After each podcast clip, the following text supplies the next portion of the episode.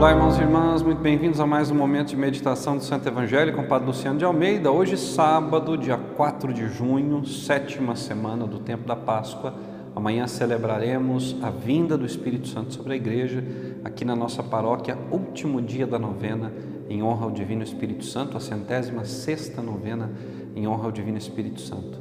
Eu quero te convidar a tomar em mãos a palavra de Deus, abrindo-a no Evangelho de João, capítulo 21, versículos de 20 a 25.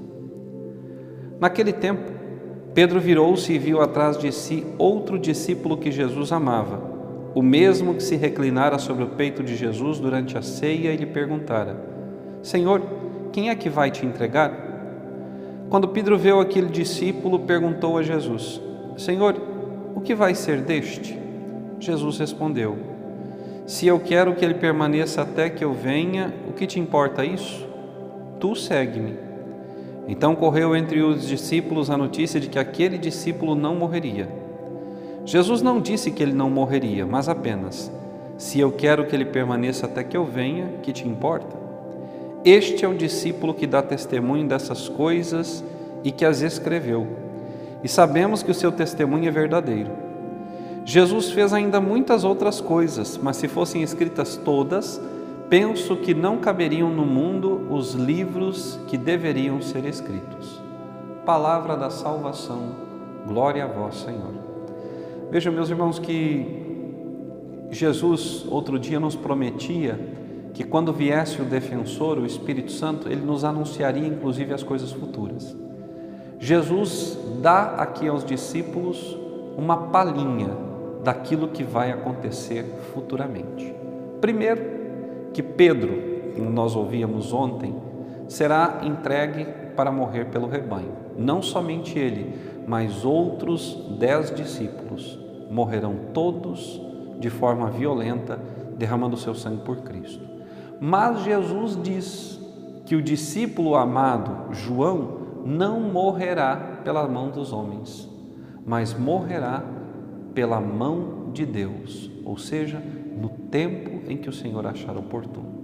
E nós sabemos que João foi o único dos discípulos que não foi mártir.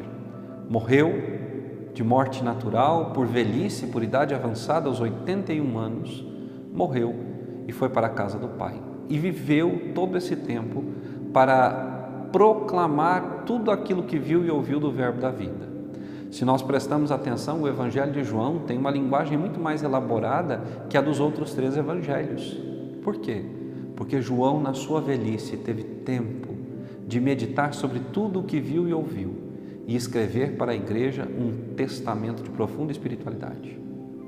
Irmãos e irmãs, diante dessa revelação de Jesus de que onze discípulos morreriam né, pelas mãos dos homens que dariam seu sangue por ele e que outro permaneceria até a idade em que o Senhor desejasse para testemunhar a graça e a misericórdia de Deus, diante disso eu te pergunto: como é que você encara a sua morte?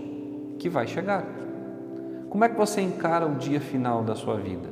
Que, qualquer, que a qualquer momento baterá a sua porta, como baterá a minha. Nenhum de nós ficaremos aqui nessa terra pela eternidade. Aliás, a nós não interessa essa terra, se nós de fato somos cristãos verdadeiros. A nós interessa o céu.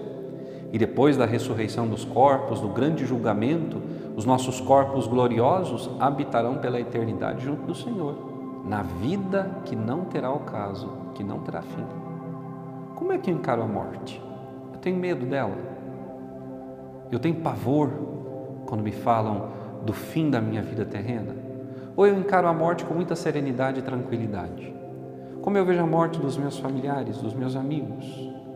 Se eu sou cristão, não há motivo para desespero, não há motivo para medo, porque a morte é para mim a porta de entrada para a vida verdadeira.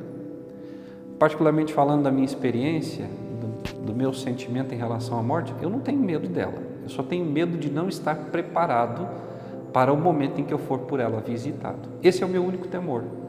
Porque se eu não estiver preparado, não estiver dignamente colocado de pé diante da irmã morte, eu não entrarei no reino dos céus. E eu quero chegar ao céu, irmão e irmã.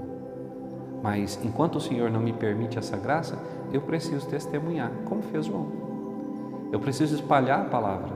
Eu preciso dizer: olha, Jesus fez muito mais do que aquilo que está escrito no Evangelho. Ele fez na minha, na sua, na vida de tantos outros irmãos. Se nós fôssemos partilhar aqui tudo aquilo que Jesus fez na vida de cada um de nós, de fato, como disse João, não haveriam livros suficientes na face da terra para colocar ali por escrito todas as experiências do amor de Deus. Qual é a sua experiência com Cristo? E para que a sua experiência com Cristo está te conduzindo? Que Deus te abençoe e até amanhã. Olá, meus irmãos e irmãs, aqui é o Padre Luciano de Almeida, passando para te pedir que você deixe o seu like no vídeo que você acabou de assistir. Por quê? Porque assim o YouTube vai recomendar esse nosso vídeo a mais e mais pessoas.